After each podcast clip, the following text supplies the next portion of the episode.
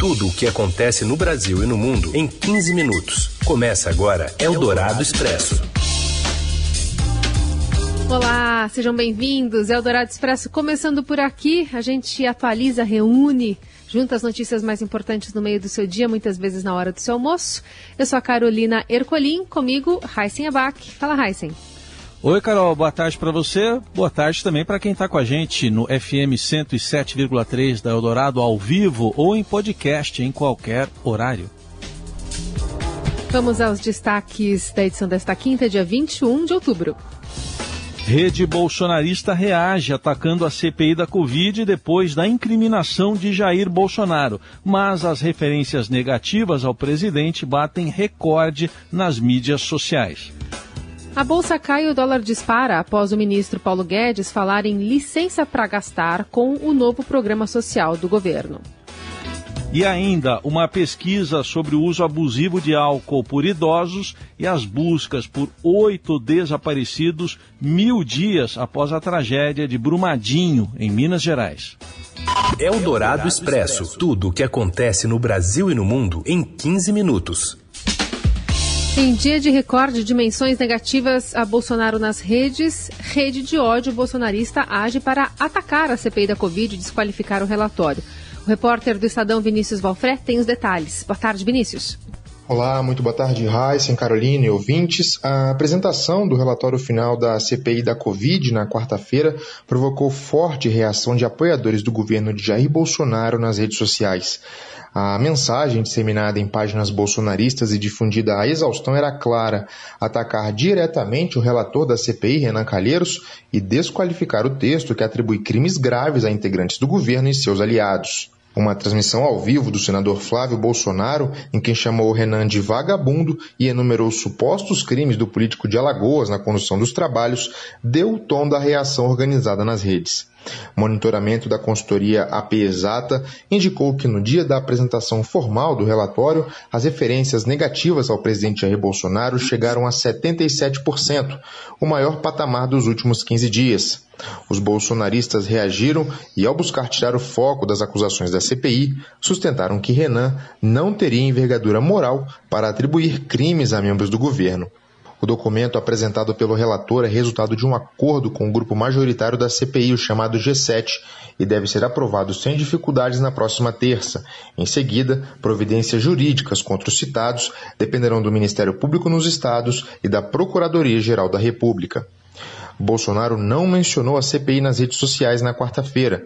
No entanto, endossou insultos a Renan feitos por apoiadores durante evento oficial no Ceará. Ao ouvir gritos de Renan vagabundo, o presidente disse que a voz do povo é a voz de Deus. Eldorado Expresso. E uma apuração exclusiva do Estadão indica que projetos sugeridos agora pela CPI da Covid estão travados no Congresso há pelo menos três anos. Mais detalhes com o repórter que fez toda essa apuração, o André Schalders. Boa tarde. Boa tarde, Carol. Boa tarde, Heisen. Boa tarde, ouvinte. O relatório final da CPI da Covid, ele traz 16 sugestões de projetos de lei e uma sugestão de emenda à Constituição, uma PEC, né?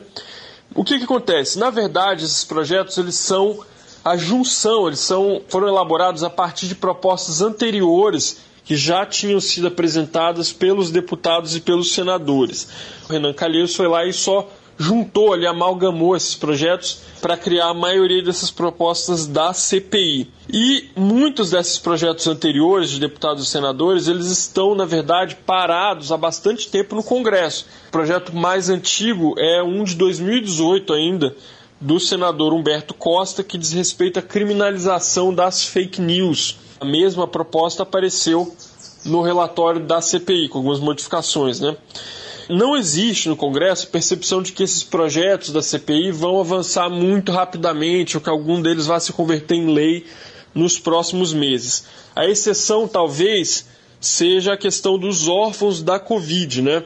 É um projeto anterior que tem, foi apresentado por vários congressistas, foram 13 projetos anteriores sobre isso, e aí o relator consolidou em uma proposta da CPI. A ideia é criar um benefício para crianças e adolescentes que perderam os pais em função da Covid. Né?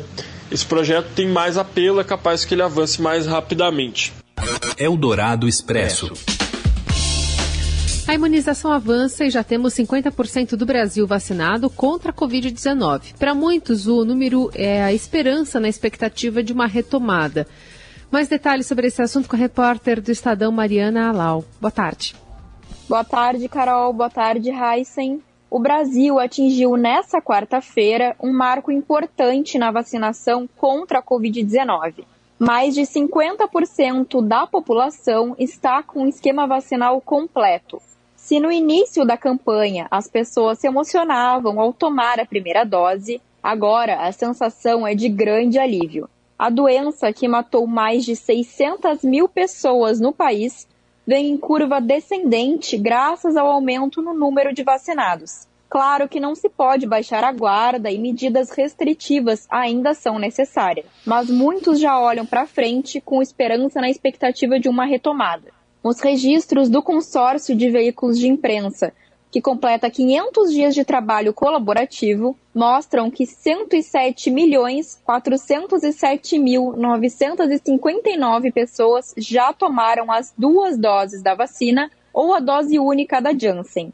Já os imunizados parcialmente são 152 milhões 450 mil 710, o equivalente a 71,5% da população brasileira sem contar o mais de 5 milhões que tomaram a dose de reforço. Todo esse avanço na imunização nacional deixa para trás um período de negacionismo e discursos contra a eficácia da vacina. Apesar de alguns eventos, como o de quarta-feira em Porto Alegre, quando um grupo anti-vacina suspendeu uma sessão legislativa. Se no novo normal as aulas eram virtuais, os shows ocorriam em formato de lives e as reuniões aconteciam com cada um em sua casa, Agora a vida se desenha de uma maneira que já conhecemos melhor. Aos poucos, o velho cotidiano está voltando. Bom, como você ouviu, no dia em que o Brasil atingiu mais da metade da sua população totalmente vacinada contra a Covid, o consórcio de veículos de imprensa completou 500 dias ininterruptos de trabalho. Grupo que é formado por Estadão, G1, o Globo, Extra, Folha de São Paulo e UOL. O consórcio foi criado no dia 8 de junho de 2020 em resposta à decisão do governo Jair Bolsonaro de restringir o acesso a dados sobre a pandemia de Covid-19. Depois teve que recuar por ordem do Supremo Tribunal Federal. Os veículos decidiram formar e mantém ainda uma parceria trabalhando de forma colaborativa para buscar as informações necessárias sobre os casos e as mortes pela doença nos 26 estados e no Distrito Federal. Em uma iniciativa inédita, as equipes dos veículos de comunicação passaram a dividir tarefas e compartilhar as informações obtidas diretamente das secretarias estaduais da saúde para que os brasileiros pudessem saber a evolução e o total de óbitos provocados pela Covid, além dos números consolidados de casos testados e com resultado positivo para o novo coronavírus. Um balanço diário passou a ser fechado e divulgado por todos às 8 da noite e no início do ano o consórcio também se comprometeu a divulgar diariamente os dados de pessoas vacinadas, como a gente ouviu a Mariana falando agora, e mostrando a evolução da imunização em todos os estados do país. Desde janeiro são divulgados os dados sobre as pessoas que receberam as doses da vacina de acordo com, o boletim que acabamos de ouvir, então, o Brasil passou ontem do percentual de 50% totalmente imunizados. Eldorado Expresso. E o governo confirma o Auxílio Brasil de 400 reais e promete 20% de aumento, mas volta a não dizer de onde vai sair o dinheiro para isso. Detalhes de Brasília com a Ediana Tomazelli. Oi, Ediana. No ano em que buscará a reeleição, Bolsonaro quer pagar um piso de 400 reais a quase 17 milhões de famílias que integrarão o programa social.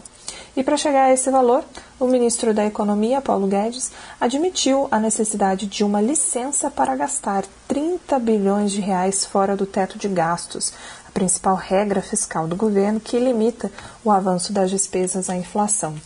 Desde o início das negociações do benefício temporário para turbinar o Auxílio Brasil, foi a primeira vez que Guedes reconheceu publicamente que precisará driblar a regra do teto de gastos para entregar o que Bolsonaro determinou.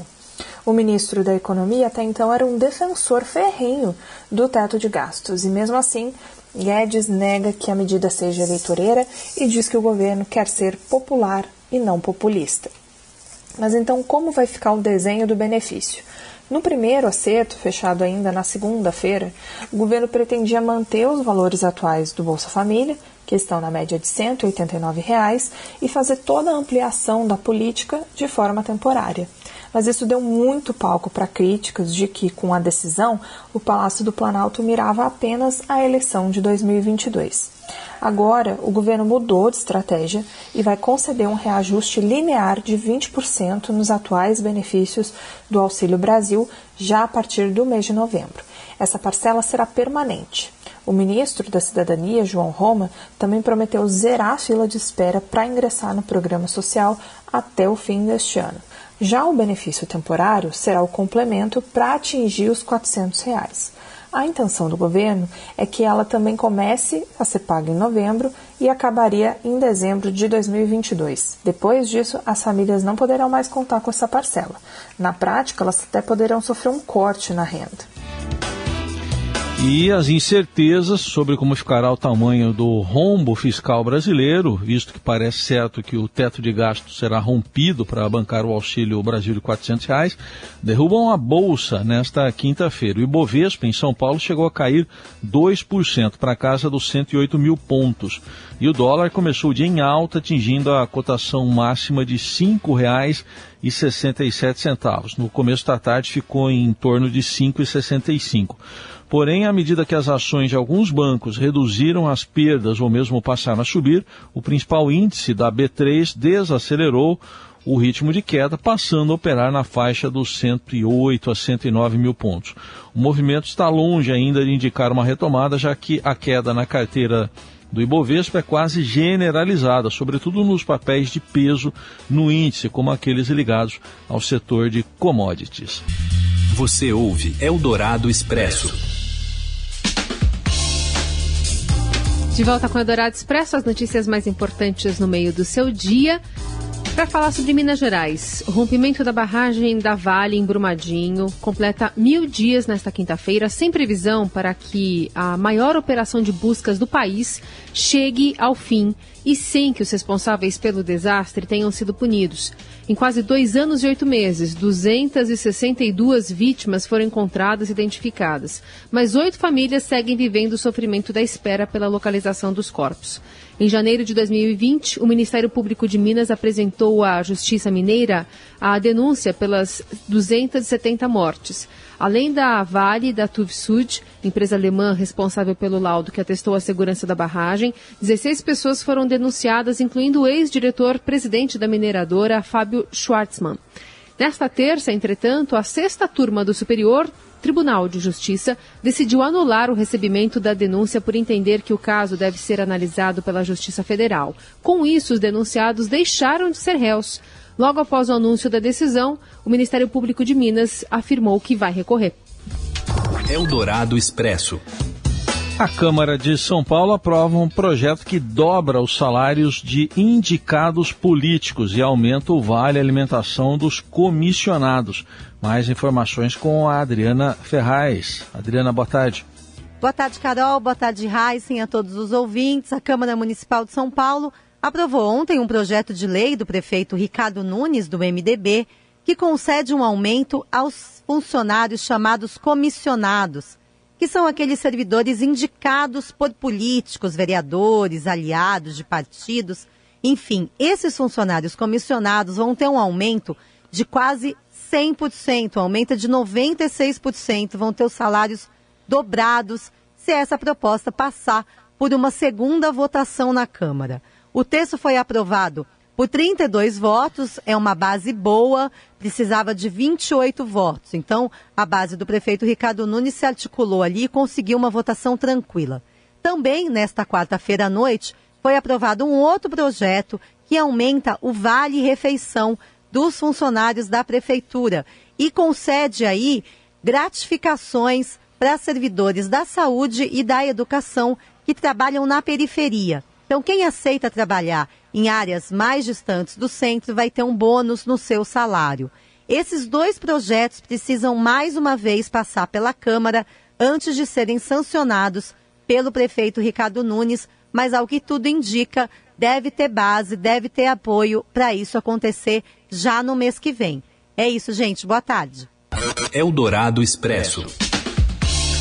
Um em cada dez brasileiros com mais de 60 anos faz uso abusivo de bebidas alcoólicas. A conclusão é de um estudo conduzido pela Universidade Federal de São Paulo. Pelas projeções dos pesquisadores, são cerca de 2 milhões de idosos, ou cerca de 6,7%, que consomem várias doses em uma única ocasião, padrão de consumo abusivo. O trabalho que virou tese de doutorado da pesquisadora Tassiane Cristina de Paula é inédito no, no país e aponta que o consumo de álcool entre idosos já é um problema de saúde pública.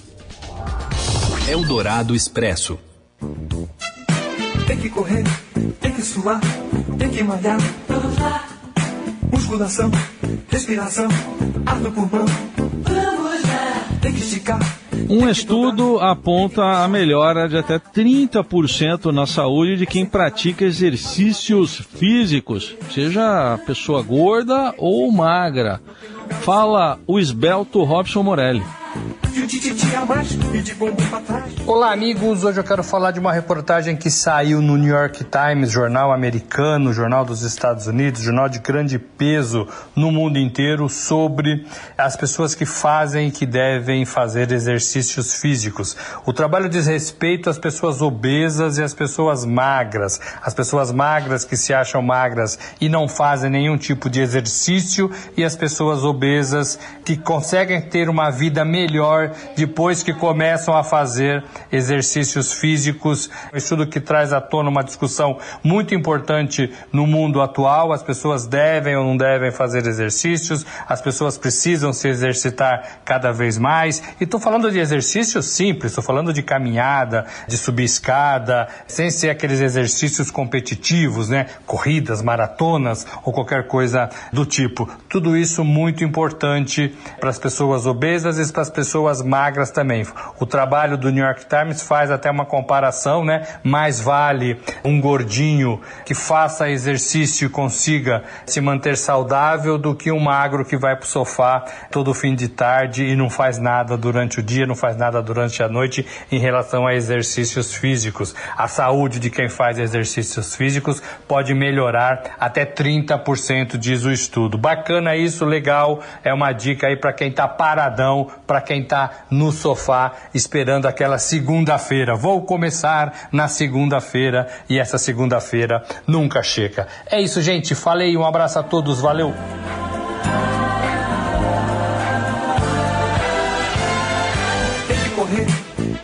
E a gente vai correr, porque já chegou o nosso horário aqui, Raíssen Abac. Amanhã Bora. a gente está de volta. Bora, vamos lá. Vamos Boa lá. quarta. Bo- Não, é quinta hoje, né? É boa quinta. Boa quinta, pessoal. É separar mais uma vez. Você ouviu Eldorado Expresso tudo o que acontece no Brasil e no mundo em 15 minutos.